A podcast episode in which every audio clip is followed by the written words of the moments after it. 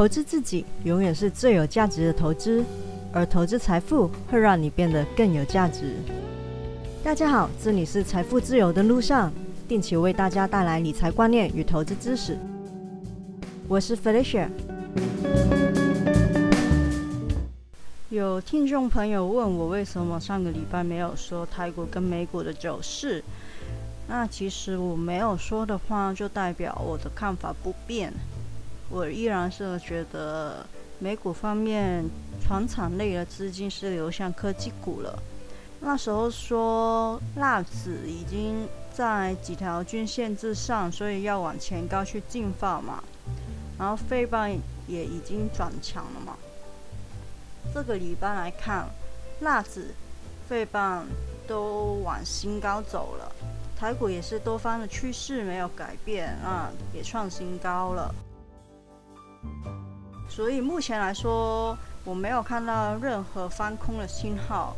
我的看法也是一样，就是金金涨，觉得可以不用太悲观去看待它，但是也不要追高了，要注意一下选股不选市。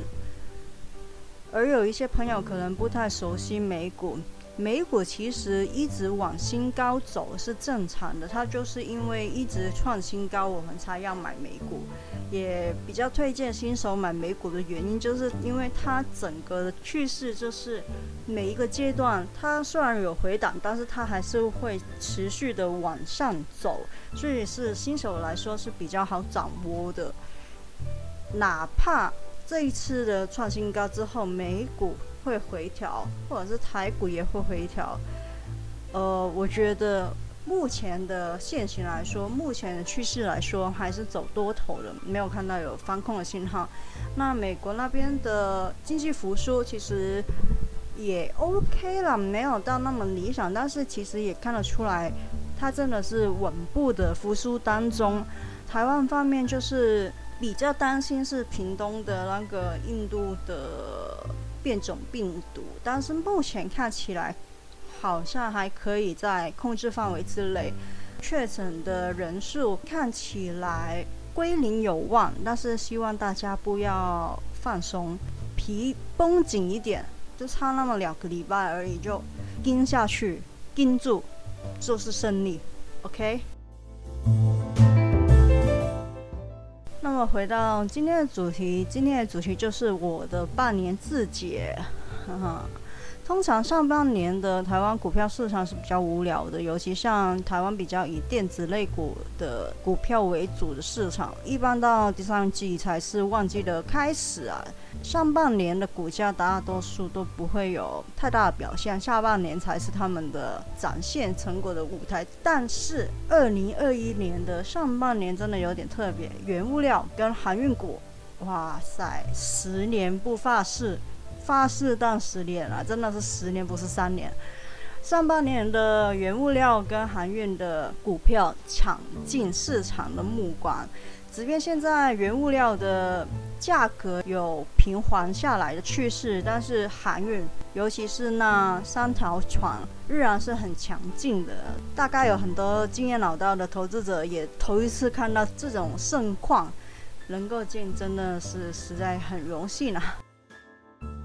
自问对原物料或者是航运股这类的景气循环股比较没有把握，不熟悉原材料，又不熟悉航运的航程，再加上很难去判断市场的狂热什么时候退潮，完全没有参与到这种十年难得一见的盛世，于是我上半年的投资好像显得更无聊了。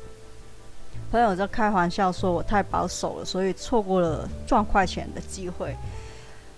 我也只能松松肩了。钢铁人，我看电影就好了，航海王嘛，我蛮喜欢乔巴的。那对于失去赚快钱的机会，老实说，我个人来说并不感到可惜了，因为每个人的性格不一样，每个人的目标也不一样嘛。那我的性格来说，我就是不喜欢要盯盘，也不喜欢因为一点价格的波动就。心烦意乱，我就尽量让投资不要影响我的日常生活，也不要让我影响我的心情，所以我就会投资比较稳健一点的标的。然后我的目标也不是要每年都要翻个几倍，我没有那么远大目标，我只要稳健的每年都有赚到十趴，我就很满意了。因为我相信有一些。比较有投资经验的朋友都知道，你要一年赚三十趴，一年赚五十趴，一年的话要达到其实没有很困难，但是你要每一年都稳定赚个十趴二十趴，其实是很难的。每一年都要赚，其实比其中一年赚个三十趴五十趴还要困难。那你说有没有一年赚三十趴五十趴七十趴过？有，但是我的目标只是稳定的每年赚十趴，只要达到这个目标，那一年我可能就会稍微后半年就会稍微保守一点的操作，以尽量不要亏钱为原则。个人的个性跟目标使然啊，因为我也觉得我没有必要一定要赚快钱。我慢慢赚也是可以的，所以我这样子的选择。但是有一些朋友可能跟我不一样，他们比较愿意冒风险的，当然有他们更好的选择。那回头去审视我这半年的投资成果，其实还不错的。虽然对账单很无聊，对账单就完全就是一页就看完了，因为根本没有什么卖出，买入倒是蛮多了。美股的对账单更无聊，因为我只有设那个九十天的限价买单的成交，以及一点点的股利收入，就没有什么其他的操作了。这半年没有什么惊天动地翻几倍的报酬，但是目前来说的报酬率还不错的，股利领了一万九千块。那通常台股是下半年才会有比较多的股利，应该之后还会有几万块的进账。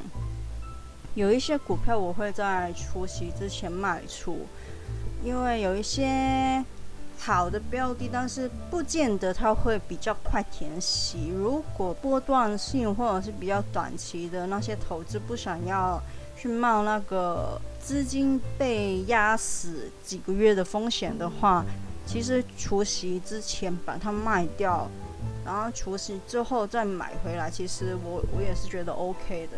我个人来说，有几档比较短期的持股也是会这样子操作。那长期的成本很低的那一些股票，我就会完全不动它了。然后卖出的部分就是已实现的损益有大概十一点四趴，没有很多。我卖出的其实也没有很多。而目前未实现的损益就是我的持股，我还在的持股，目前的获利率是有三十三趴。但是这个我会承认有水分，因为这个是股票证券的。证券的那个 A P P 自己算的，他会把我之前用很低价买的一些股票的成本，跟我现在买的成本去摊分的。那有一些股票我真的在低档的时候买了很多，但不是今年买的，就会有那个水分存在。所以我用我自己呃记下来，我自己另外有一个 Excel 是记下来我什么时候买卖的那个金额。日期、价位，我自己去算的话，上半年未实现的获利率应该也有十五趴，但是就没有那么夸张，三十三趴了。所以目前来说，我还是蛮满意近年来的操作。那我知道有些朋友一定会说口送无凭，账单拿来。OK，我就在我的网站有贴一点点的账单的截图，因为我不是证券分析师，所以我不能报价位跟股票的名字。反正我觉得可能会有机会出罚的，我都把资讯隐掉了。但除了隐掉资讯之外，我保证没有改图。我就只是隐掉那些价位股票的名字，我的资讯跟打了个水印而已。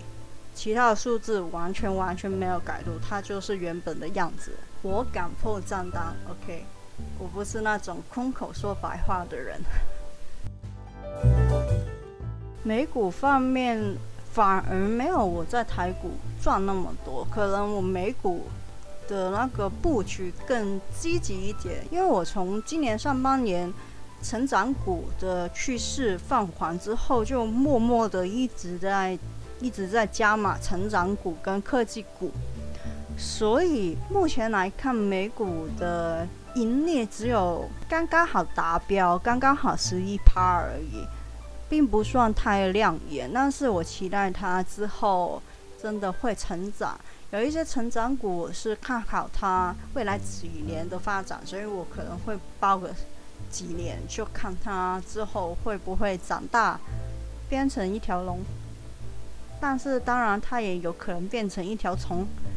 不过还是期许它可以变成一条龙。好好的长大，让我的资金也跟着他一起长大。在一月底和五月中的风浪里面，甚至最近还不时听到有违规交割的数字增加，看到很多人因为股票在焦虑，或者是看到一些原本跟股票毫无关联的拉群组里头的成员也为股票下杀。而忧心，也哀怨自己的账户变得绿油油。其实我认为这不是一个好的现象。虽然我希望大家都能够好好的理财，正确的投资，让大家的生活都能够轻松一点，有多点盈余。但前提还是要走在正确的路上，用闲钱投资自己了解的标的，以良好的心态去应对。我虽然也不会每一档都赚钱，也一定会有看错的时候。但是为什么我会选择大部分的投资都是投资在长期的标的上面？是因为我觉得时间可以换取一些价格上面的空间。而且当我的目标可能是这档股票五年之内到达某一个价位的话。那这五年内的波动，我其实就不太会去管它了。这样子会让我的心态变得更好，就是不会为了它而影响我现在的心情。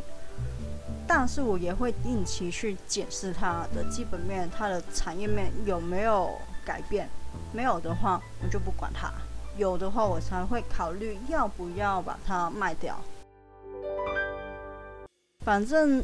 短线、中线、波段、长线，哪一种操作都没有关系，最重要是适合自己，以及有良好的心态和应对的方式。在投资之前，你要先想好对策，万一怎样怎样，我应该要怎样怎样去应对。在投资之前，就一定要想清楚，比如说这档股票如果掉十趴，我还要不要抱住它？我要该把它卖掉，还是怎样？